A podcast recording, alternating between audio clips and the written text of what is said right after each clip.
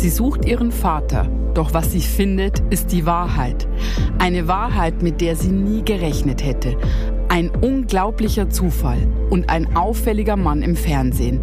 Brittas einzigartige Geschichte jetzt bei Spurlos.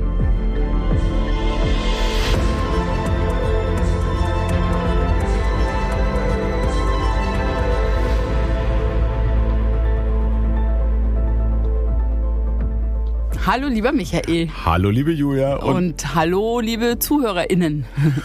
Ja, ich äh, muss ganz kurz beschreiben, welche hm? Szenerie sich hier gerade abgespielt hat, bevor wir jetzt auf Aufnahme gedrückt haben. Was denn für eine Szenerie?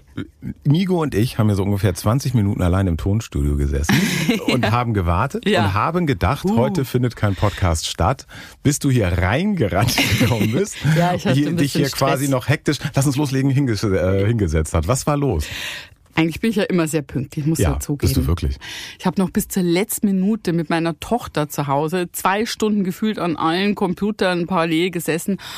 Sie ist riesen Taylor Swift Fan und wir haben halt versucht, da Karten fürs Konzert ah. zu bekommen, weißt du? Das ist, äh, damit steht und fällt ihr Lebensglück. Auch wie süß. Kennst du noch die Zeit, wenn man so Fan war früher?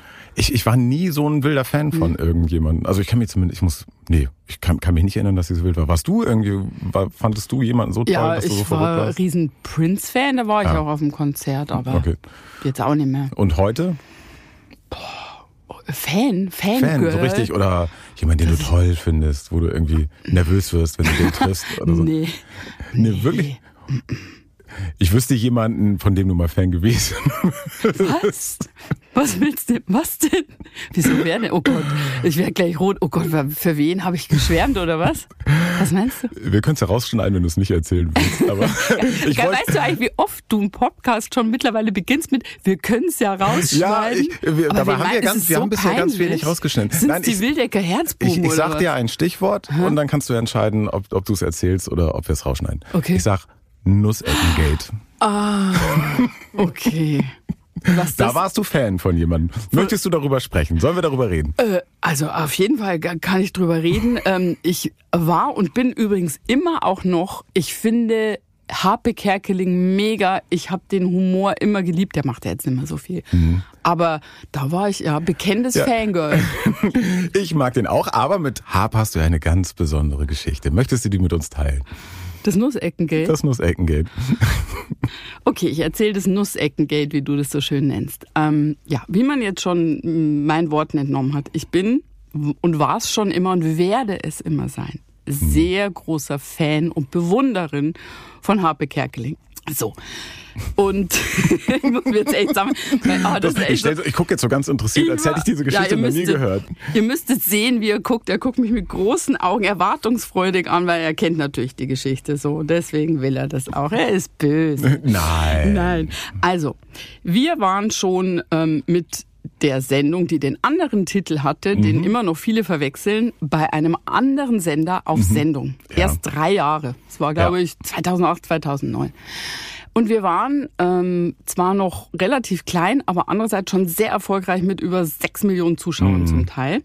Und in diesem Zuge wurde ich angefragt, ob ich denn in der Überraschungsweihnachtssendung von Harpe Kerkeling mit einem Fall Gast sein möchte. Und du kennst mich und ja. vielleicht weiß man das da draußen auch von mir. Ich gehe niemals in andere Sendungen. Nee. Weder in Kochsendungen, noch rede ich drüber, was meine liebste Charts, was weiß ich, auch ganz Lieder bewusst waren. eigentlich, ne? Ganz bewusst. Ähm, ich möchte mich eigentlich nur über das definieren, was ich selber da im Fernsehen ähm, fabriziere. Hm. Aber über da, die Einladung hast du dich gefreut. ja, genau. Da war kein Halten mehr. Nee. Und da habe ich gesagt, natürlich gehe ich dahin. Mhm. Und natürlich mit der schönsten emotionalen Zusammenführungsgeschichte, die wir überhaupt irgendwie mhm. kriegen können. Wir haben Himmel und Hölle in Bewegung gesetzt. Für alle sehr überraschend, die mich so kannten, sehr zurückhaltend ansonsten mit anderen Medien. habe ich gesagt, natürlich gehe ich zu Harpe Kerkling. Und du hast es ja miterlebt. Mhm. Ich war wie so ein ja, kleines Mädchen ja, im wie Vorfeld. So ein ne? Schulmädchen, ne? das Take Z trifft oder so.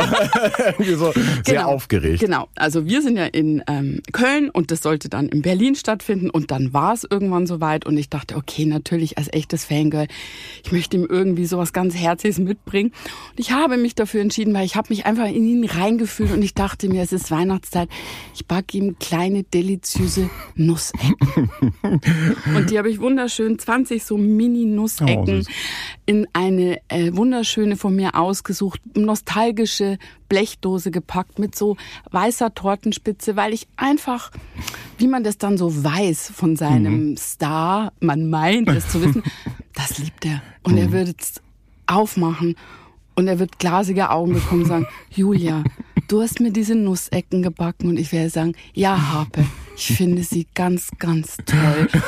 Und dann Der Beginn wir, einer großen Freundschaft. Genau, und dann würden wir noch nach der Sendung ein Gläschen Wein trinken und er würde mir aus seinem Leben erzählen. In dieser Haltung bin ich nach Berlin gefahren mit meiner Zusammenführungsgeschichte im Gepäck. Und dann jeder, der beim Fernsehen arbeitet oder man kann sich es auch vorstellen, ähm, weiß, dass man da sehr viel früher bei so einer Aufzeichnung äh, sein muss. Da wird wahnsinnig viel vorbereitet. So, das heißt, ich war da um 12 Uhr mittags und auch schon mit einem Ruhepuls von 140 dementsprechend. Und dann wirst du ja erstmal in irgendeine Garderobe gesetzt, ne? Kommt ein Aufnahmeleiter rein, ne, der da alles organisiert und sagt dann, ja, jetzt erstmal Maske und hier und da.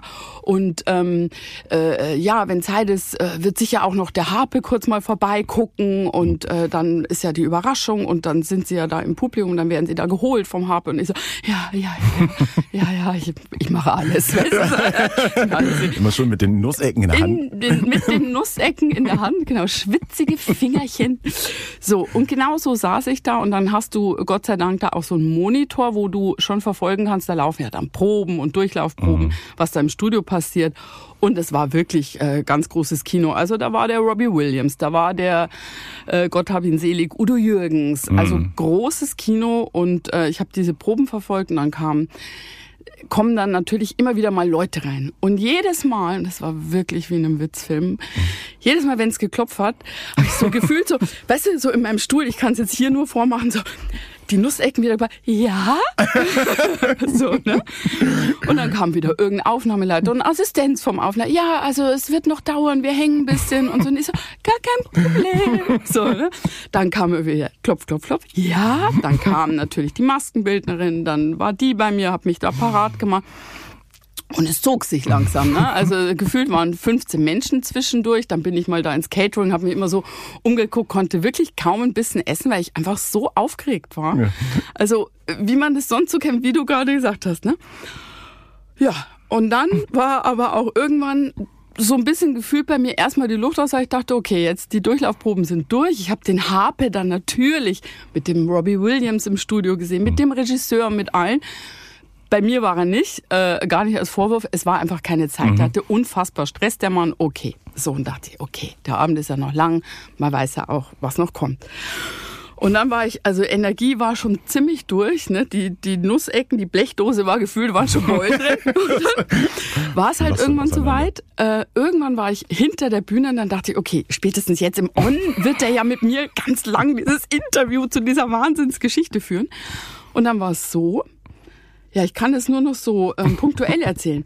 Irgendwann kam ein Aufnahmeleiter, zog mich da rein, sagt, du bist jetzt dran. Zieht mich auf irgendeinen Sitz im Publikum, scheucht die Strohsitzleute und wie nennt man das? Publikumsleute, Äh, die da Strohkandidaten sitzen. Strohkandidaten. Platzhalter. Genau, Platzhalter, scheucht die weg, setzt mich dahin, ich sitz da, also Mhm. Nussecken hatte ich jetzt nicht bei mir. Dann habe ich schemenhaft diese Zusammenführung auf der Bühne mitgekriegt. Dann kommt Harpe Kerkeling zu mir. Ich stehe so auf und weiß schon, denk so tausend Sachen, die ich sagen wollte. Er so, und sie ist dafür verantwortlich. Herzlichen Dank für diesen unglaublichen Moment. Julia Leischig, bravo! Ich stehe da, er geht wieder weg. Ein Aufnahmeleiter zieht mich wieder aus diesem Bild, setzt da wieder diese Strohkandidaten hin und ich sitze wieder in meinem Raum mit, Mit meinen Nussecken. Und gefühlt hat es zwei Sekunden gedauert. Da habe ich mich wirklich erstmal gesammelt. Dann dachte ich, okay, egal, schwamm drüber. Es gibt ja noch eine Aftershow-Party. Dann war ich auf der Aftershow-Party Mit den Nussecken. mit den Nussecken an der Bar. hatte dann auch schon, muss ich sagen, weil ich echt durch war, so zwei Gläser Wein auf natürlich nüchternen Magen und dachte, okay, er wird ja irgendwann kommen, ich werde ihm meine Nussecken überreichen.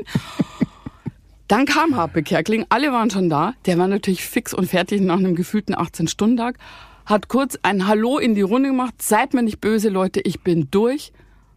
Und weg war er wieder. ohne Nussecken. Ohne Nussecken, ohne überhaupt mit mir ein Wort geredet zu haben. Und dann war da noch so ein Italiener, der gemerkt hat, ich kann Italienisch, der hat mir vier Stunden seinen Liebeskummer an der Bar erzählt. Und ja, das End vom Lied war, ich war im Hotelzimmer, rotzbesoffen, hab die Nussecken alle besoffen in mich reingefuttert und bin wieder am nächsten Tag nach Köln gefahren. Das ist eine so traurige Geschichte. ja. Aber ich habe meinen Frieden damit gemacht. Und das ist doch schön. Ja, schöne Grüße an Harpe an der Stelle. Zu unserer heutigen Geschichte. Der Fall handelt von einem Geheimnis, einem unglaublichen Zufall und der Suche nach einem Vater, die ganz anders endet als erwartet. Es ist der Fall von Britta.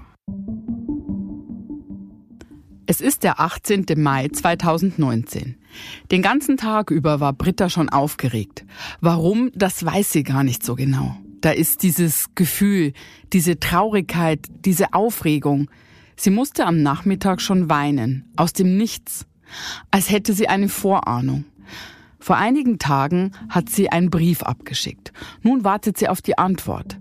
Ist heute der Tag, an dem sie diese Antwort bekommt? Britta ist ohne Vater aufgewachsen. Er verließ die Familie, als sie vier Jahre alt war. Schon ihr ganzes Leben war sie auf der Suche nach ihm. Sie wollte wissen, warum ist er gegangen? Aber dieses Rätsel ist es nicht, um das es jetzt geht. Heute geht es um etwas anderes. Ich schaue noch einmal kurz rein, sagt Britta, als sie die Wohnung betritt. Okay, aber mach dich nicht so verrückt. Nicht, dass du jetzt wieder wegen irgendeinem Spam ausrastest erwidert ihr Freund Franz. Britta nickt. Sie geht in ihr Zimmer und setzt sich an den Schreibtisch. Mit einem Druck auf dem Powerknopf startet sie ihr Laptop. Britta ist ganz aufgeregt. Die Sekunden des Hochfahrens erscheinen ihr wie Stunden. Sie öffnet den Browser, gibt die Internetadresse ein und meldet sich bei einer ganz bestimmten Seite an. Es dauert einige Sekunden, dann erscheint ein freundliches Willkommen zurück, Britta, oben auf der Seite. In diesem Moment erstarrt Britta. Ihr Herz schlägt schneller, denn direkt unter der Begrüßung steht noch etwas. In dicker, roter Schrift. Unübersehbar. Es ist das Wort Match. Ein Wort, das alles ändert. An diesem Tag, dem 18. Mai 2019, erfährt Britta etwas, von dem niemand gedacht hätte, dass sie es je rausbekommen wird. Es ist der Höhepunkt einer Geschichte aus Geheimnissen und Zufällen. Und es ist der Anfang eines neuen Lebens.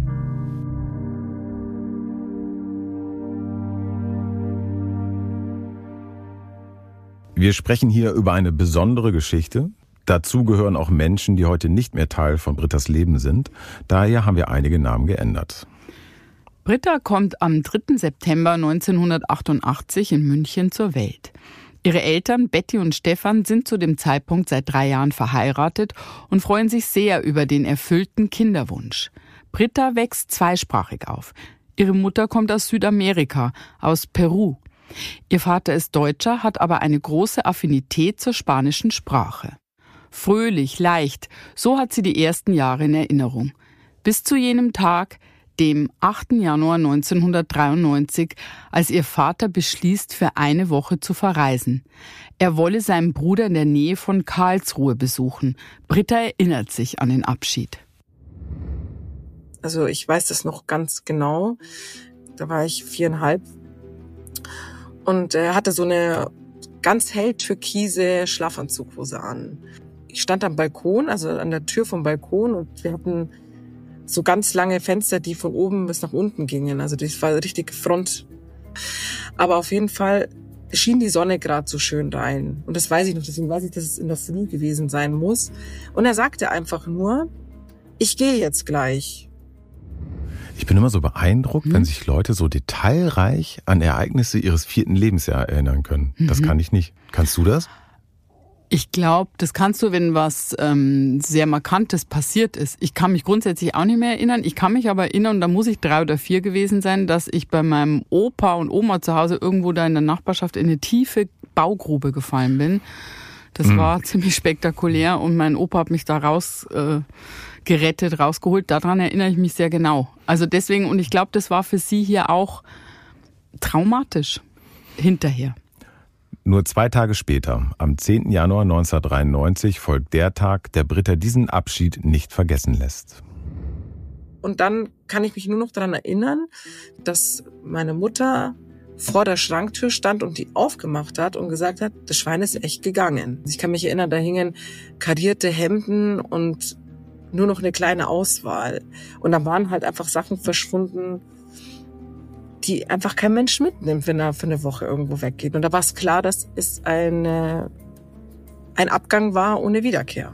Dass es klar war, dass er nicht mehr wiederkommt. Das hat sie in dem Moment verstanden. Ja, Brittas Vater ist offensichtlich gegangen, für immer, aber kennen wir den Grund dafür? Ja, mit der Frage des Warum werden wir uns noch beschäftigen. Eine Antwort bekommt Britta an diesem Punkt nicht. Die Gefühlslage von Britta lässt sich ja nur schwer beschreiben. Sie war da noch ein kleines Kind und ähm, ja, ohne dass ich Psychologin bin, bin ich mir ganz sicher, dass so dieses Weggehen für immer des eigenen Vaters eine ganz eingebrannte Situation ist für ein Kind. Das wird ja wirklich verlassen. Hm. Das Verschwinden von Brittas Vater hinterlässt nicht nur emotionale Narben, sondern auch große Sorgen. Er hat uns sitzen gelassen mit einem Schuldenberg und aufgelösten Konten. Und meine Mutter hatte damals, hat sie mir gesagt, 30 D-Mark in der Tasche. Und da wusste sie erstmal nicht, was mache ich, wo muss ich hin, wo kriege ich Unterstützung. Und äh, das waren dann schon Probleme, mit denen sie halt erstmal zu kämpfen hatte. Und ich glaube, dass sie durch viel Traurigkeit gegangen ist, was ich irgendwo auch mit aufgesogen habe in der Zeit. Ja, du weißt, Michael, ich habe tatsächlich immer wieder große Probleme, an der Stelle objektiv zu bleiben und ruhig, wenn entweder Väter, meistens, manchmal aber auch Mütter eine Familie verlassen. Mhm. Aus welchen Gründen auch immer. ist äh, schwierig für mich. Das ähm, finde ich sehr schwierig. Mhm. Man könnte jetzt an dieser Stelle annehmen, er sei wegen der Schulden abgehauen. Das ist ja durchaus möglich, dass ihm ja. so die finanzielle Situation zu schaffen gemacht hat. Was natürlich überhaupt kein Grund ist, aber eine Erklärung. Ja. Die Zeit vergeht. Britta und ihre Mutter leben fortan zu zweit. An der Wand hängt immer noch das Foto von Brittas Vater. Und auch gemeinsame Erinnerungsstücke bleiben erhalten. So schmerzhaft die Entscheidung ihres Vaters ist, in Brittas Gegenwart verliert die Mutter kein einziges schlechtes Wort über ihren Mann, der tiefe Wunden hinterlassen hat. Britta wächst heran. Mehr und mehr beginnt sie sich Fragen zu stellen. Wo ist mein Papa? Warum ist er gegangen? Und warum spricht niemand über ihn? Die Verwandtschaft ihres Vaters, Oma, Onkel, zieht sich seit dem Verschwinden mehr und mehr zurück. Auch sie brechen den Kontakt zu Britta und ihrer Mutter ab. Bei den immer weniger werdenden Treffen erfährt Britta nichts über ihren Vater. Warum? Sie sind doch Familie. Warum will niemand mit uns etwas zu tun haben? 1996 spricht Britta ein letztes Mal mit ihrer Oma. Dann ist Funkstille. Ja, Britta erfährt also von der Oma rein gar nichts zum Vater. Und der Kontakt zur Oma bricht komplett ab. Es ist unglaublich herzlos. So Steht man auch es. gar nicht, ne? Ja, und warum sie da nicht nachbohrt, ist verständlich. Sie ist da noch ein kleines Kind. Mhm. Aber so ein bisschen frage ich mich, warum bohrt denn ihre Mutter nicht nach, die Betty? Naja, der hat sie ja offensichtlich sitzen lassen. Also da sind ja ganz viele Verletzungen. Und außerdem waren Betty und Stefan zu dem Zeitpunkt schon geschieden. Na, Nach dieser unfreiwilligen Trennung 1993 folgte ein Jahr später dann die Scheidung in Abwesenheit. Dass sie dann auch keine große Lust auf die Verwandtschaft des Ex hatte, finde ich ist aus ihrer Sicht schon klar. Hm. Die hat vielleicht einfach abgeschlossen damit, das hat ihr vielleicht weniger wehgetan. Und ganz offensichtlich scheint es ja was zu geben, was wir an dieser Stelle noch nicht wissen. Etwas, was vielleicht alle wissen, außer Britta. Vielleicht gibt's andere Gründe, weshalb Brittas Mutter nicht weiter nachhakt. Da ist tatsächlich noch etwas, wovon die Mutter weiß, aber dazu später mehr. Die Zeit verstreicht. Vor allem während der Grundschulzeit wird Britta immer bewusster, dass andere Familien das haben, was sie unfreiwillig gehen lassen musste. Einen Papa. Da gab es ein paar Klassenkameradinnen, die sehr, eine sehr gute Bindung zu ihrem Papa hatten. Und dann haben sie immer über Papa gesprochen und der Papa ist so toll und ja, das war, das war dann für mich nicht mehr greifbar. Das war für mich dann nur noch so ein Mann in der Familie. Umso größer ich geworden bin, umso mehr habe ich das meines Erachtens irgendwie weggeschoben. Und auch dieses männliche Bild, was in einer Familie herrschte, war dann für mich auch nicht mehr so annehmbar. Es gab nur meine Mama und mich. Bei Britta schleichen sich unbemerkt starke Verlustängste ein. Sie fühlt sich unwohl, sobald ihre Mutter das Haus verlässt. Selbst ein Einkauf im Supermarkt lässt bei Britta Angst aufkommen. Sie weiß, wenn Mama mich jetzt auch verlässt, dann bin ich ganz allein. Denn ihre Familie väterlicherseits hat den Kontakt ja abgebrochen und ihre Familie mütterlicherseits lebt in einem fremden Land, im über 10.000 Kilometer entfernten Peru. Die Frage nach dem Warum ist für Britta nun seit Jahren ungeklärt und sie wird von Tag zu Tag immer präsenter. Britta sucht nach einer Antwort, die ihr nur ihr Vater selbst geben kann.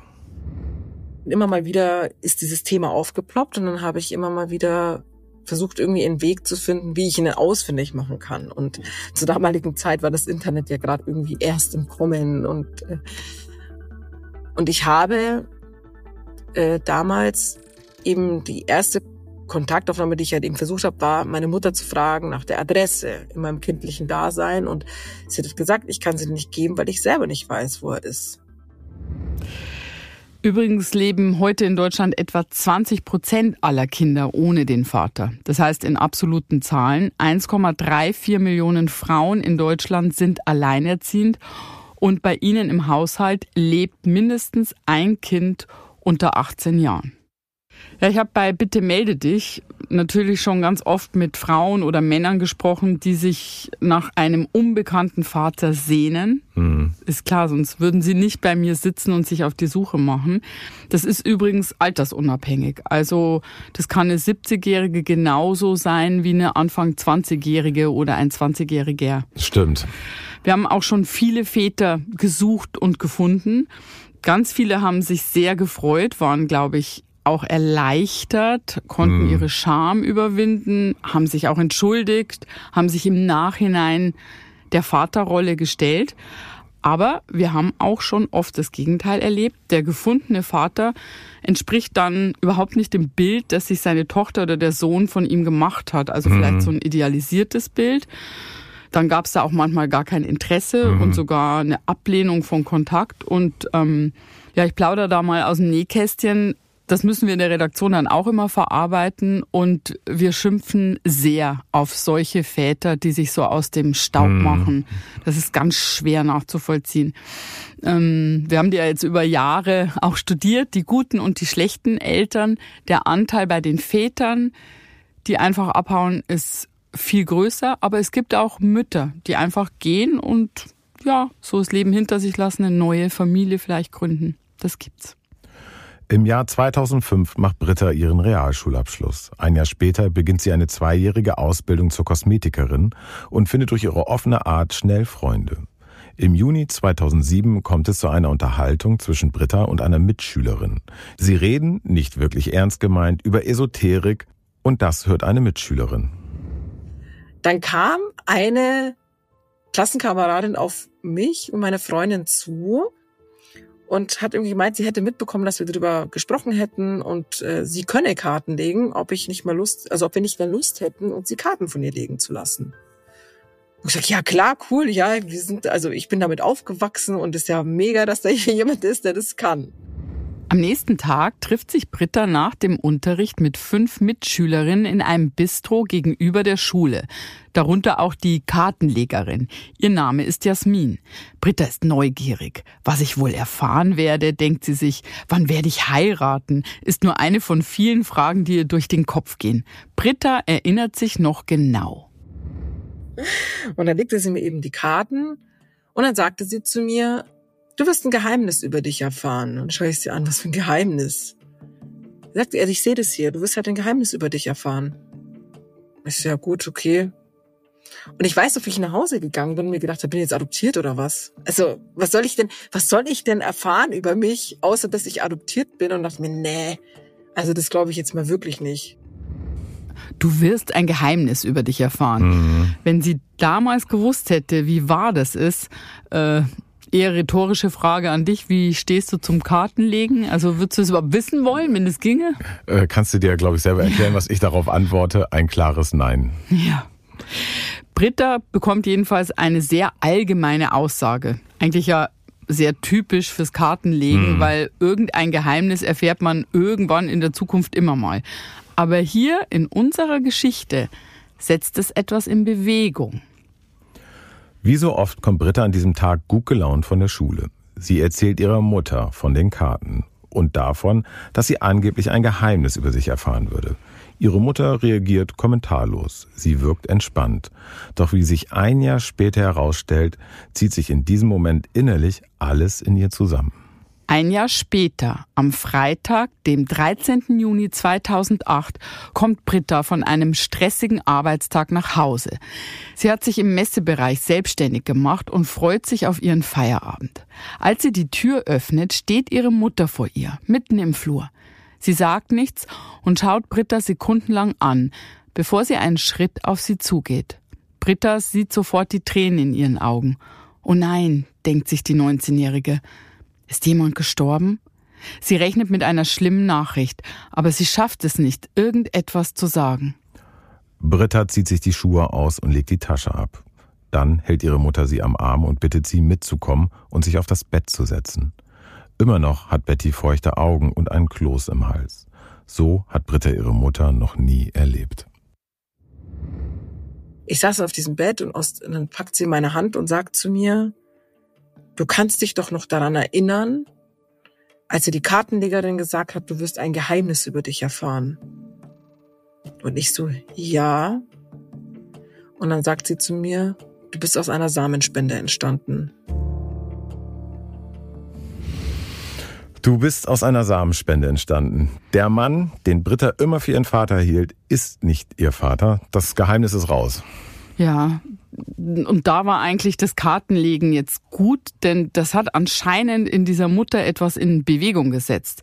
Das hat dann dazu geführt, dass sie ihr das beichten konnte, also ihrer Tochter. Mhm. Das erklärt, finde ich, jetzt auch das Verhalten der Oma, also der Großmutter väterlicherseits, vermeintlich väterlicherseits.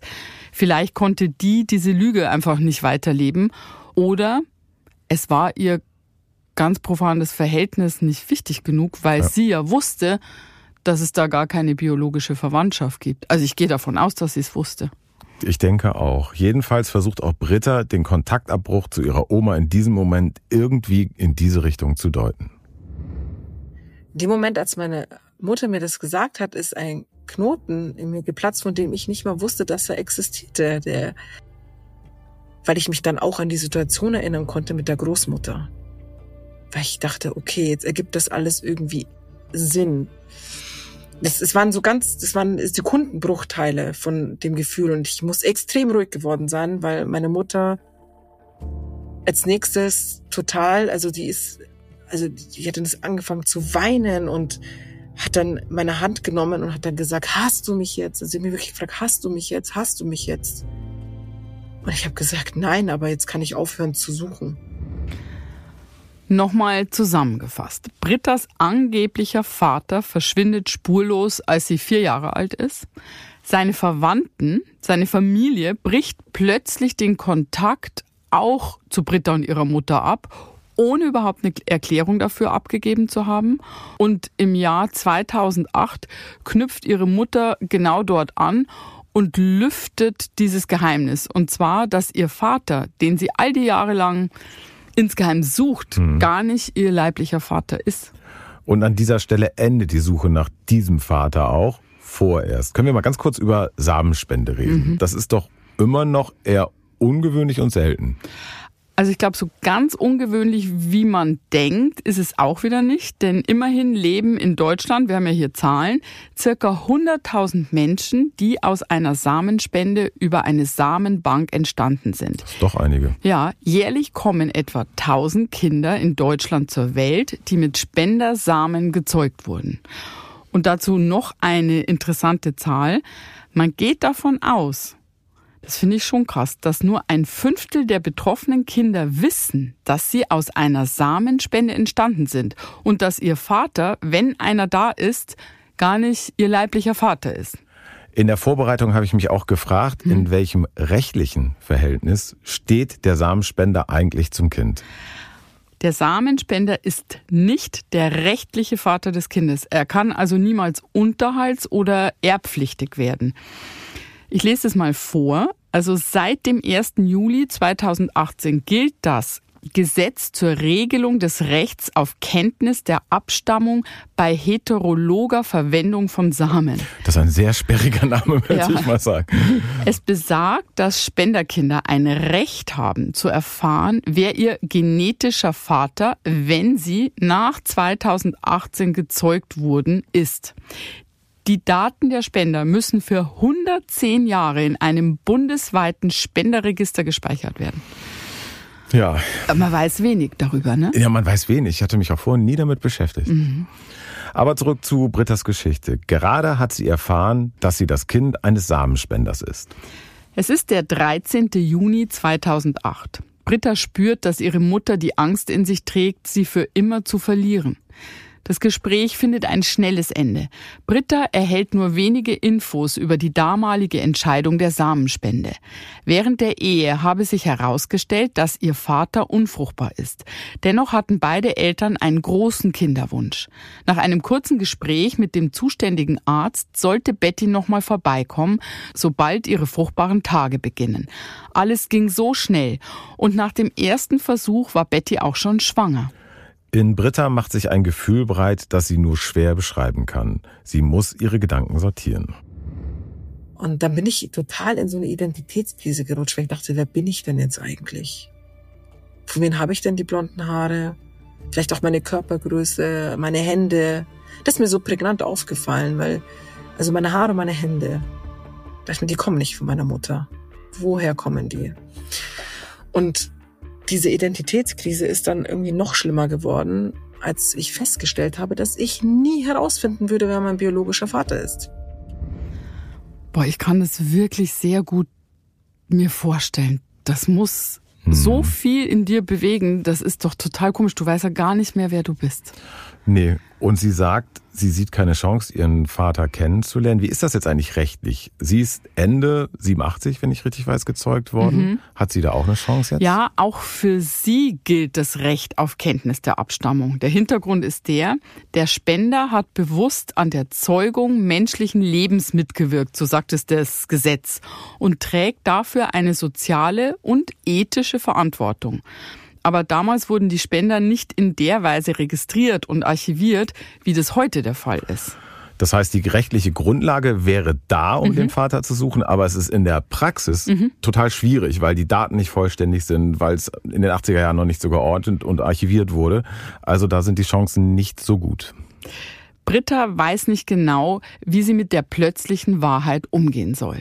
Die Frage nach den eigentlichen Wurzeln kann sie nicht einfach ausblenden. Obwohl das Verhältnis zu ihrer Mutter sehr gut ist, findet Britta diesmal keinen Draht. Ich wollte einfach ein paar Antworten haben und es war dann sehr, sehr schwer, mit ihr darüber zu sprechen, weil dieses ganze Thema mit Scham und Geheimhaltung und man darf ja niemandem was erzählen und was denken denn die anderen überdeckt war. Und das habe ich irgendwo übernommen. Ich habe mich dann auch irgendwann geschämt. Oh, ich darf da nicht reden und ich bin so ein geheimes Produkt. Ne? So kam ich mir manchmal vor. Ja, aber das stimmt, da wird echt ja. selten drüber geredet. Ich ja. habe noch nie irgendjemand sagen hören, auch übrigens, ich nee. bin aus einer Samenspende entstanden. Warum ist das so? Das ist ein Tabuthema. Also Schon allein das Wort finde ich schwierig. Das ist so ein unglaublich biologisches Wort. Du hast gleich Bilder im mhm. Kopf. Das hat für mich nichts mit Vater und Kind und Wurzeln zu tun, sondern wie gesagt sehr biologisch. Da fängt schon an mit der Scham. Ja, und dann das Wissen darum, dass du mehr oder weniger gefühlt im Labor entstanden bist. Ich glaube, das ist so wenig greifbar für Leute, dass es halt mit, ja, mit so einem Tabu belegt wird. Mhm. Wie sagt man eigentlich, habe ich mich gerade mhm. gefragt, das ist ja der biologische Vater, der andere Vater, der gegangen ist, heißt er dann der mhm. soziale Vater, hat er auch einen Namen eigentlich? Ich weiß nicht, um die zu differenzieren. Da gibt's glaube ich, gar keinen Begriff, oder? Nee, ich weiß es ehrlich gesagt ja. nicht. Also für die, wenn wir sie so nennen, für die sozialen Väter ist es natürlich auch andererseits ein Eingeständnis ihrer Unfruchtbarkeit. Da wollen die sicher oder viele von denen auch nicht drüber reden. Und es gibt einen Vater, den man nicht kennt, dem die Mutter vielleicht noch nicht mal im echten Leben hm. die Hand reichen würde. Also ich glaube, da spielt auch ganz viel dieses Gefühl mit rein ähm, das Kind ist nicht aus Liebe entstanden. Mhm. Weil selbst beim Scheidungskind hat man ja immer das Gefühl, ja, aber irgendwann haben sich meine Eltern mal geliebt und in diesem Gefühl bin ich entstanden. Mhm. Diese Erklärung hat das Kind eines Samenspenders gar nicht. Mhm. Geliebt haben sich ja Betty, Britta's Mutter und mhm. der Vater, der die ersten vier Jahre da war. Den zu suchen macht jetzt ja eigentlich gar keinen Sinn mehr. Nee, das möchte man denken. Sie hört dann auch auf mit der Suche. Sie entscheidet sich später aber nochmal anders. Drei Jahre später, im Sommer 2011, nimmt Britta die Suche nach Stefan, also dem falschen Vater, wenn man so will, wieder auf. Sie weiß, dass er nicht ihr Erzeuger ist, doch sie möchte zumindest eine Lücke in ihrem Leben schließen. Sie will trotz allem wissen, warum er gegangen ist. Und sie selber weiß, ihr leiblicher Vater wird für immer unentdeckt bleiben. Ihn zu finden ist nahezu unmöglich. Darum sucht sie Stefan. Irgendwann mal saß ich mit meinem Mini-Laptop bei einem Job und habe mir gedacht, nee, also irgendwie muss ich ihn noch suchen. Dadurch, dass ich so beschämt war, was meine Entstehungsart und Weise anging, habe ich einfach meine Geschichte weitergelogen. Sag, mein Vater ist abgehauen und habe aber innerlich gemerkt, dass ich eigentlich nicht cool bin damit. Also es hat mir nicht gefallen, diese Lüge irgendwie weiterzulügen, weil es sich für mich auch nicht richtig angefühlt hat, weil es einfach nicht stimmte. Für mich war aber damals klar, lieber nehme ich den, der abgehauen ist, als den, den ich niemals ein Gesicht geben könnte. Und dann habe ich seinen Namen eingegeben, immer mal wieder in der Google-Suche und irgendwann hatte ich einen Treffer. Da habe ich ihn gefunden. Ganz allgemein, hättest du ihn gesucht, wenn du an Britta Stelle gewesen wärst? Ja, ihre Geschichte ist ja eben nicht allgemein. Also sie gibt die Antwort ja selber. Hm, an ihrer Stelle wahrscheinlich schon. Sie braucht für sich durch diese seltsamen Umstände so die Geschichte ihrer Wurzeln. Und wenn es auch um drei Schlenker ist. So, mhm. so, so nehme ich das wahr. Ja, seit 18 Jahren fehlt jede Spur von ihm. Kein Anruf, kein Brief, nichts. Er hat sich nichts gekümmert. Und dann findet sie ihn ganz plump auf, auf einer Social-Media-Plattform, genauer gesagt auf Stay Friends. Ja. Aber das passiert uns ja auch. Ja. Wir haben ganz viele Bewerbungen und manche der vermissten Menschen finden wir dann innerhalb kürzester Zeit ja. im Internet. Also da kann man sich nur wundern, wie schnell das dann doch in manchen Fällen geht. Da muss ich also nicht bis ans andere Ende der Welt reisen, um mhm. zu suchen. Und es ist auch keine schwierige Recherche. Das sind dann natürlich keine Geschichten, die wir bei Bitte melde dich ähm, als Doku machen. Nee. Und deswegen hat die Redaktion also hinter der Kamera schon unterm Strich viel mehr Menschen zusammengeführt als davor. Ja. Britta ist nur selbst fündig geworden und sie kann ihren Augen nicht trauen. Durch die Plattform findet sie eine Mailadresse heraus, denn er scheint hier nicht besonders aktiv zu sein. Sie öffnet eine neue Mail und beginnt zu tippen. Immer wieder löscht sie das Geschriebene und fängt nochmal von vorne an. Am Ende schreibt sie ihm nur eine ganz kurze Nachricht. Ungefähr sechs Wochen später bekommt Britta eine Nachricht zurück. Und sie ist tatsächlich von ihm. Es ist Stefan. Britta starrt auf ihr Handy. Ich wusste, dass du mich irgendwann mal suchen würdest, lautet sein erster Satz. Er hinterlässt seine Telefonnummer. Sie ruft an. Es kommt zu einem 20-minütigen Gespräch. Britta ist ohne Erwartungen. Sie bleibt ganz sachlich. Und dann teilte er mir halt eben mit, dass er in der Dominikanischen Republik leben würde und dort als Reiseleiter leben würde und damals auch dahingegangen ist, als er uns verlassen hat. Das waren so die, die Aussagen, die er getroffen hat. Und dann hat er halt irgendwie gemeint, ob ich nicht Lust hätte, ihn vielleicht zu besuchen.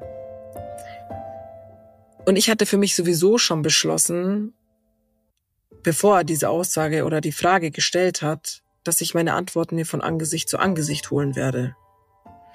und nicht übers Telefon. Für Britta ist klar, ich werde ihn besuchen. Sie weiß, dass die Suche nach ihrem echten Vater unmöglich ist, daher möchte sie wenigstens zu dem Mann, der damals die Vaterrolle übernommen hatte.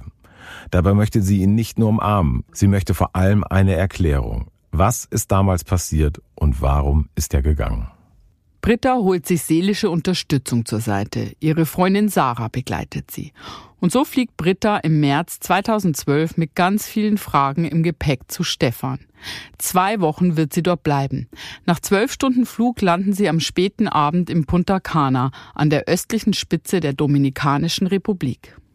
Wo andere Urlaub machen, erlebt sie den Moment, auf den sie nun seit über 18 Jahren gewartet hat als ich den dann gesehen habe, war es irgendwie total, also in diesem warmen Land hat so gefröstet in mir. Ich dachte mir so, boah, irgendwie fühlt sich das ganz komisch an. Und dann stand er vor mir. Und ich so, hi. Und er so, hallo. Und hat mich umarmt. Und diese Umarmung war so kühl und distanziert. Ich kann es ganz schwer beschreiben, es war irgendwie komisch. Ich habe ihn gefragt, warum bist du gegangen? Und er hat zu mir gesagt, weil ich so nicht mehr leben konnte. Das war seine Antwort. Dann habe ich gesagt, okay, die Antwort ist jetzt zwar nicht zufriedenstellend und mit der kann ich auch wenig anfangen, aber ich verzeih dir, habe ich zu ihm gesagt. Du hast jetzt die Möglichkeit, nochmal etwas daraus zu machen. Ich reiche dir die Hand. Ich habe eine einzige Bitte an dich. Ich mische mich nicht in die Angelegenheiten ein, die du mit meiner Mutter hattest oder eventuelle Eheprobleme, weil ich mich, weil ich nicht in dieser Partnerschaft war. Das geht nur euch beide was an. Aber ich bitte dich, dass du dich für den Abgang, den du hingelegt hast, entschuldigst. Das ist der einzige Wunsch, den ich an dich habe. Stefan reagiert gefasst und verspricht Britta, sich bei ihrer Mutter zu melden und sich zu entschuldigen. Das ist Britta ganz wichtig. Dafür, dass er damals am 8. Januar 1993 einfach ohne Erklärung gegangen ist. Ist so ein Verhalten zu entschuldigen? Objektiv natürlich nicht. Ich glaube nur als die Verlassene in dem Fall findest du wahrscheinlich schneller deinen Frieden, wenn du das schaffst, zu verzeihen. Hm. Zurück zu Britta. Sie hat ja nur den Mann getroffen, der damals die Vaterrolle für kurze Zeit übernommen hatte. Richtig. Da gibt's noch ein ganz großes Fragezeichen. Den zweiten, den biologischen Vater. Hm. Und wir hören heraus, diese Geschichte ist noch nicht zu Ende. Stefan kommt noch einmal nach Deutschland dann bricht der Kontakt zu Britta ab. Britta ist enttäuscht. Nicht alleine über die Kälte ihres Vaters, sondern vielmehr darüber, dass er sein Wort nicht gehalten hat. Er hat ihr versprochen, sich bei Betty, Brittas Mutter, zu entschuldigen. Oh, ich finde das so schlimm. Weißt du, was der Typ ist? Der Typ ja. ist für mich echt ein riesen Okay. Entschuldigung, ja, piept mir, ne? Aber ja. es musste einfach raus. Ich kann den nicht ertragen. Ich sehe es genauso. Im Juli 2017 findet Britta ihr Liebesglück. Sein Name ist Franz. Er kommt aus demselben Stadtteil und wird schnell zu Brittas engstem Vertrauten. Mit ihm kann sie über ihre Geschichte sprechen. Und trotzdem bleibt da diese Lücke. Die Frage nach dem biologischen Vater. Nach zwei Jahren kommt sie der Antwort einen entscheidenden Schritt näher. An einem Donnerstag, dem 4. April 2019, klickt Britta sich durch das Internet und stolpert über einen zufällig vorgeschlagenen Online-Artikel. Es geht um ein Spenderkind, das seinen biologischen Vater mit Hilfe eines DNA-Tests gefunden hat. Einem Test, der eigentlich der Ahnenforschung gilt. Wahnsinn, denkt sich Britta. Brittas biologischer Vater hat seinen Samen anonym gespendet. Ihn zu suchen wäre wie die Suche nach der Nadel im Heuhaufen. Wahrscheinlich unmöglich. Aber über einen DNA-Test? Dazu müsste er sich auch angemeldet haben bei einer dieser Plattformen. Macht das ein Mann, der anonym spendet? Sicher nicht. Aber ich könnte biologische Geschwister haben, die auch suchen, denkt Britta. Gibt es da eine Familie irgendwo? Bin ich nicht alleine? Britta möchte ihr Glück selbst in die Hand nehmen und denkt sich entschlossen, Ich werde meine Geschwister suchen. In den USA gibt es vier große DNA-Datenbanken. Britta bestellt noch am selben Tag einen DNA-Test. 120 Euro bezahlt sie damals dafür. Der Versand nach Deutschland soll etwa zwei Wochen dauern. Nach drei Tagen ist das Gefühl unverändert. Sie kann es kaum erwarten. Aber was ist, wenn sie sich für die falsche Datenbank entschieden hat? Was ist, wenn ihre Geschwister sich bei einer anderen Datenbank registriert haben? Kurzerhand entscheidet sie sich, zwei weitere Datenbanken in Betracht zu ziehen und bestellt auch dort DNA-Tests. Zwei Wochen nach der Bestellung sind sie da. Drei kleine Schachteln liegen vor ihr. Britta möchte sich in aller Ruhe damit befassen und legt die DNA-Tests zur Seite. Doch bevor Britta diese Tests macht, passiert etwas, das merkwürdig ist. Es ist nur ein Gefühl, eine Ahnung, eine Ahnung, die sich bestätigen wird. Das, was hier seinen Anfang nimmt, ist es, was die Geschichte so unglaublich macht.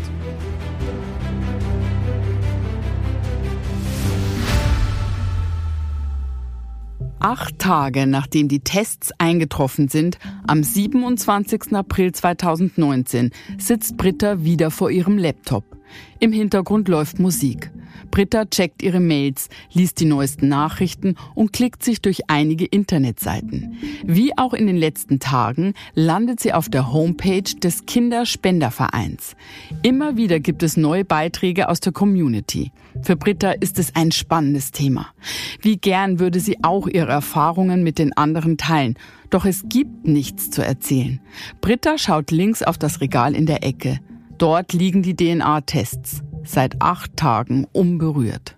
Britta versinkt kurz in Gedanken, als sie plötzlich auf eine Dokumentation aufmerksam gemacht wird.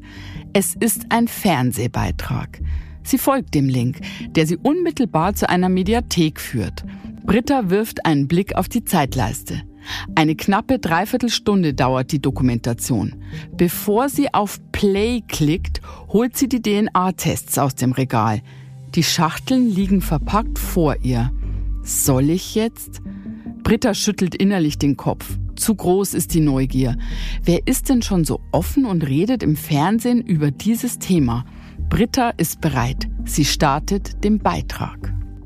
Und ich habe dann ähm, eine Dokumentation angeschaut von einem Mann, also einen Samenspender mit einem anderen Spenderkind. Die haben einfach ihre Geschichte erzählt. Also die waren jetzt nicht biologisch miteinander verwandt, aber die haben ihre Geschichte erzählt. Das Spenderkind hat eben erzählt, wie ihre, äh, ja, wie sie sich angefangen hat, auf die Suche nach ihrem biologischen Vater zu begeben. Und der Samenspender selber hat dann erzählt, wie er sich nach langen Jahren einfach dazu bereit erklärt hat, auch sozusagen ähm, sich für seine Spenderkinder zu öffnen. Und das fand ich sehr prädestiniert, dachte mir, ach ja, krass, es gibt Samenspender, die sich doch öffnen. Also ich habe gedacht, die sind alle irgendwie in der Anonymität verschwunden und keine, äh, kein Mensch interessiert sich mehr dafür. Und ich habe mich dabei ertappt und erwischt, wie ich dann angefangen habe, nach Ähnlichkeiten zu suchen.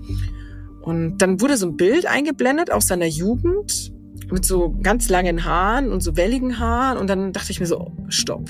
Also irgendwie habe ich gemerkt, dass sich mein Bauchgefühl gemeldet, so ich habe gemerkt, hey, da ist doch irgendwie eine Ähnlichkeit da.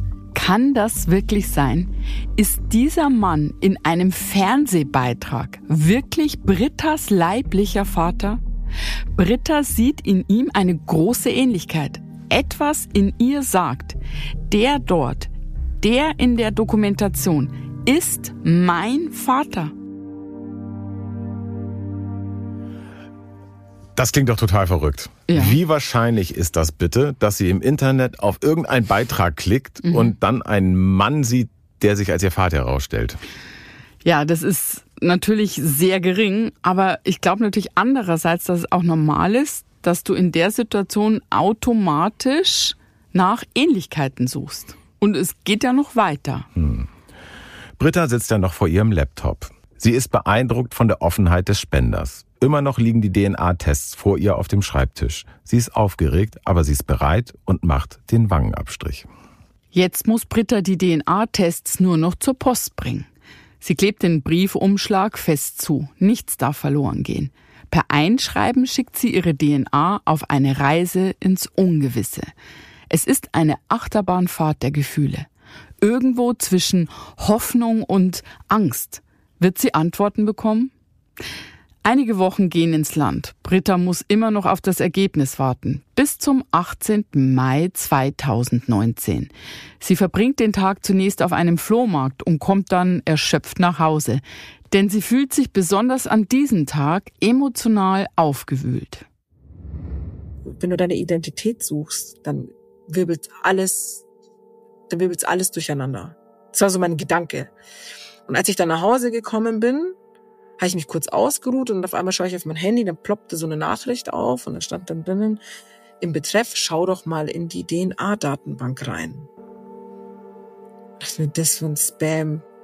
Das ist bestimmt irgendwie Spam irgendwie, ne? Und da habe ich mich aber doch entschieden, also ich habe es meinem Freund gezeigt, ich so, schau mal die Nachricht, da sagt jemand, ich soll in die DNA-Datenbank reinschauen. Und mein Freund dann so, ja, pass auf, das ist bestimmt Spam. Bam und du weißt nicht, ne, diese ganzen Nachrichten und nicht, dass da jetzt irgendjemand was will und ich so, pst, Ruhe. Ich meine Ergebnisse sind da. Britta setzt sich an ihren Laptop. Sie zittert am ganzen Körper. Ein tiefer Atemzug. Sie schließt die Augen und spürt ihren Herzschlag. Dann öffnet sie die Internetseite der DNA-Datenbank. Britta loggt sich ein. Sie klickt oben auf den Reiter DNA-Matches und kann nicht glauben, was sie im nächsten Moment vor sich sieht. Vater, Tochter, Match. Das kann nicht wahr sein. Britta führt den Cursor auf den Nachrichtenbutton und klickt erwartungsvoll darauf.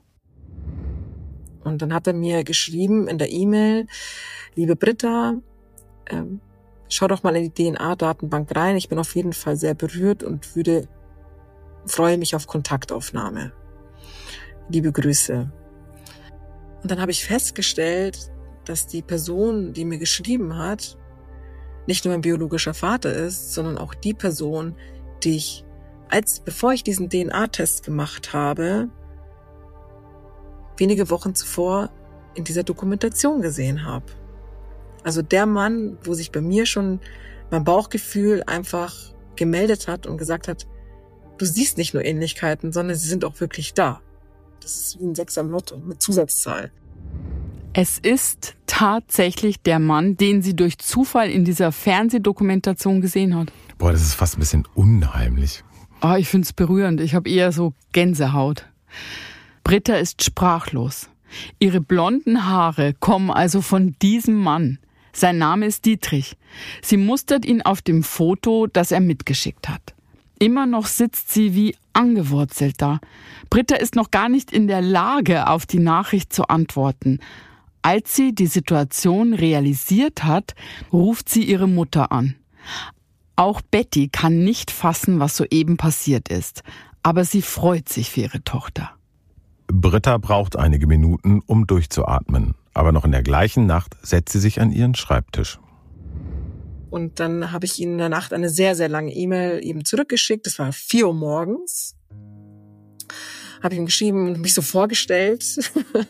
Wie so ein Anschreiben in den Lebenslauf. Ne? So, ja, ich bin die Britta, ich wohne auch in München oder so. Ne? Ich habe lange geschrieben, ich wohne in München und sowieso und tralala. Und dann, ja, wie so ein kleiner Zeitstrahl von meinem Leben halt einfach. Und ein paar Fotos mitgeschickt.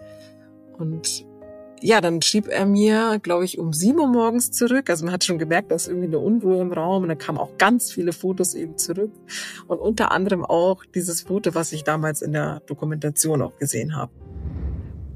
Britta erfährt, dass Dietrich ebenfalls in München lebt. Sie wohnen keine 30 Minuten Autofahrt voneinander entfernt. Sofort stellt sie sich die Frage, ob sie ihrem Vater vielleicht schon mal über den Weg gelaufen ist. Dass mein Vater schon immer so nah bei mir wohnte, hatte mir so eine Art, wie soll ich sagen, es war irgendwie so ein komisches Gefühl in der Form, weil ich meine Antworten so weit weggesucht habe in der Dominikanischen Republik, obwohl sie so nah bei mir lagen. Ja, weiß ich nicht. Man, man denkt, es kommt aus Büchern entsprungen, aber das ist das reale Leben, ne? Britta und Dietrich sind neugierig aufeinander. Alles geht wahnsinnig schnell jetzt. Sie entwickeln bereits durch Schreiben große Sympathien füreinander. Nach wenigen Stunden tauschen sie Nummern aus. Und Dietrich lädt Britta und ihren Freund zu sich nach Hause ein. Keine 24 Stunden sind vergangen, als Britta die Nachricht von ihrem Vater bekommen hat. Und jetzt soll sie ihm in wenigen Stunden gegenüberstehen. Britta ist nervös. Draußen scheint die Sonne. Was ziehe ich nur an? fragt sie sich. Sie greift zu einem langen Sommerkleid mit Blümchenmuster. Während sie in den Spiegel schaut, fällt ihr Blick nicht auf ihr Kleid, sondern auf ihre blonden Haare. Sie lächelt. Britta und Franz fahren los. Gegen 14 Uhr sind sie da. Sie laufen einen kleinen Weg entlang. Der Weg führt sie zu der angegebenen Adresse. Sie erkennt ein Gartentor und sie erkennt Menschen, darunter Dietrich. Sie erinnert sich noch ganz genau.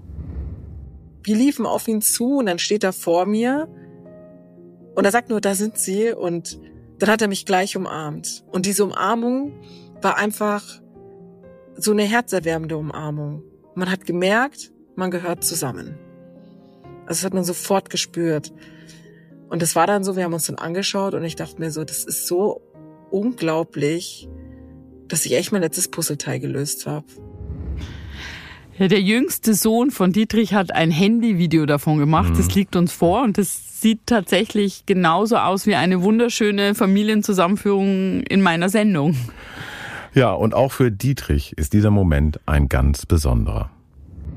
Das war eine ganz wunderbare Begegnung, ähm, wo wir uns umarmt haben und wo ich gemerkt habe, dass die Britta nach 30 Jahren an einem ganz wichtigen Punkt in ihrem Leben angekommen war und ich konnte nach 30 Jahren einen Schatz an Möglichkeiten geben, wie sie sich identifizieren kann. Über insgesamt vier Jahre war ich tatsächlich allein in der Datenbank, hatte schon Zweifel, ob meine Samenspenden überhaupt zu Kindern geführt haben. Von dem Arzt äh, wurde mir in einem späteren Gespräch äh, kommuniziert, dass ungefähr ein Viertel der Spenden ähm, wirklich zu erfolgreichen äh, Kinderwunsch geführt haben oder zur Erfüllung des Kinderwunsches, also dass da erfolgreich Kinder entstanden sind. Das heißt also, in meinem Fall rechne ich damit, dass es so circa 15, maximal 20 Spenderkinder gibt da draußen, von denen viele das vielleicht gar nicht wissen und auch den Schritt eben dann auch nicht gehen, zu sagen, ich gebe meine Gene in so einer Datenbank ab. Britta ist bisher das einzige Spenderkind und das war natürlich für unsere Familie jetzt auch erstmal gut, dass es da eine schrittweise Annäherung gab. Der Tag ist voller Eindrücke. Denn mit Dietrich lernt Britta nicht nur ihren leiblichen Vater kennen, sondern auch seine Frau Konstanze und ihre drei kleinen Brüder, die aus der Ehe entstanden sind. Sie trennen 12, 17 und 20 Jahre Altersunterschied. Britta ist jetzt eine große Schwester. Sie hat eine Familie. Britta wird mit offenen Armen empfangen. Kein unangenehmes Schweigen, keine ernste Stimmung. Britta fühlt sich wohl. Das Gespräch hat keine Pause. Es ist so ungezwungen. Britta erfährt ohne viel Nachfragen, wie es damals zu Dietrichs Entscheidung gekommen ist. Zunächst mal muss man, muss ich erzählen, dass ich da zu der Zeit, als das Ganze losging, um die 18, 19 Jahre alt war, dass in unserer Jugendklicke von Jungs, ähm, ja, ist etwas, ich nenne es jetzt mal so ein bisschen pubertäre Ideen kursierten, dass man da eben über Samenspenden sehr einfach Geld verdienen kann. Ich fand das immer so ein bisschen abstoßend, wenn man da so, ähm, ja, so, so oberflächlich drüber gesprochen hat. Für mich war das dann schon eine ganz wesentliche Handlung auch in meinem Leben. Und mir schien es damals einfach auch ein sehr einfacher Weg zu sagen, ähm, hey, hier kannst du, hast du die Möglichkeit, dich fortzupflanzen, wenn es dir vielleicht später mal nicht möglich ist oder du vielleicht nicht die richtige Frau findest, mit der du das machen kannst. Ähm, es gab damals äh, einen, ähm, ja, einen Aufwandsausgleich, nannte man das. Es war also in dem Sinn kein Gehalt oder keine Bezahlung, sondern es war eher die Aufwendung, dass ich da hinfahren musste und die Zeit mir nehmen musste und so weiter. Und der, der lag damals bei 100 Mark, als ich angefangen hatte, Ende der 80er Jahre. Ähm, und ist dann auch im Verlaufe der Jahre tatsächlich aufgestockt worden auf 200 Mark. Es ging mir gar nicht darum, jetzt irgendwie Geld rauszuschleudern oder so, sondern ich, ich bin aufs musische Gymnasium gegangen, habe hab dort immer Klavier gespielt, sehr gerne viel improvisiert am Klavier. Es war so meine große Leidenschaft und ähm, hatte mir sehr gewünscht, einfach ein, ein, nochmal ein Instrument für mich zu haben. Und das war sehr teuer. Also, das hat damals 5000 Mark gekostet ganz grob. Und ich habe tatsächlich dieses Klavier äh, von den ähm, Spendenzahlungen äh, bei dem Arzt äh, bezahlt. Ja, da, der eine will nur sein Klavier finanzieren mhm. und dann entsteht ein Kind daraus. Ja, aber so wird Menschen ermöglicht, Kinder zu bekommen, die sich ihren Kinderwunsch auf natürlichem Weg sonst niemals ermöglichen könnten. Mhm. Das würde ihnen versagt bleiben. Und es ist schön, dass Menschen wie Britta dadurch ein Leben geschenkt wird. Das stimmt. Einige Monate später macht Britta dann ihre Mutter mit Dietrich bekannt. Dieses letzte Puzzleteil ergibt ein Bild, das auch heute noch besteht. Britta steht in engem Kontakt zu Dietrich und ihren drei Brüdern. Auch die klassischen Familienfeste feiern sie seitdem zusammen. Für Britta endet eine Suche, die sie unbewusst begonnen hatte bin total froh, weil ich jetzt auch ein Elternbild habe. Also ich habe ein Bild, wo ich zwischen meiner Mutter und meinem Vater bin. Ich kann Menschen nur dazu ermutigen, auf ihr Bauchgefühl zu hören, wirklich auf diese tiefe Intuition, wenn es um Entscheidungen geht, die vielleicht auch lebensverändernd sein können. Ja, da spricht sie mir natürlich richtig aus der Seele. Auf seinen Bauch zu hören ist so wichtig und ich finde es so wohltuend und, und hier auch sinnbringend, dass sie diesem Gefühl unbeirrt gefolgt hm. ist. Alle Infos zur Sendung findet ihr wie immer in den Shownotes und ihr könnt uns auch gerne schreiben unter info@spurlospodcast.de. Lieber Michael. Liebe Julia, gehst du jetzt noch Nussecken backen? ich wollte gerade sagen, vielen Dank. Also. Nein, werde ich nicht. Kriegt die niemand mehr. Okay. Vielleicht irgendwann wieder. okay. An euch, danke fürs Zuhören. Bis ganz bald und passt aufeinander auf.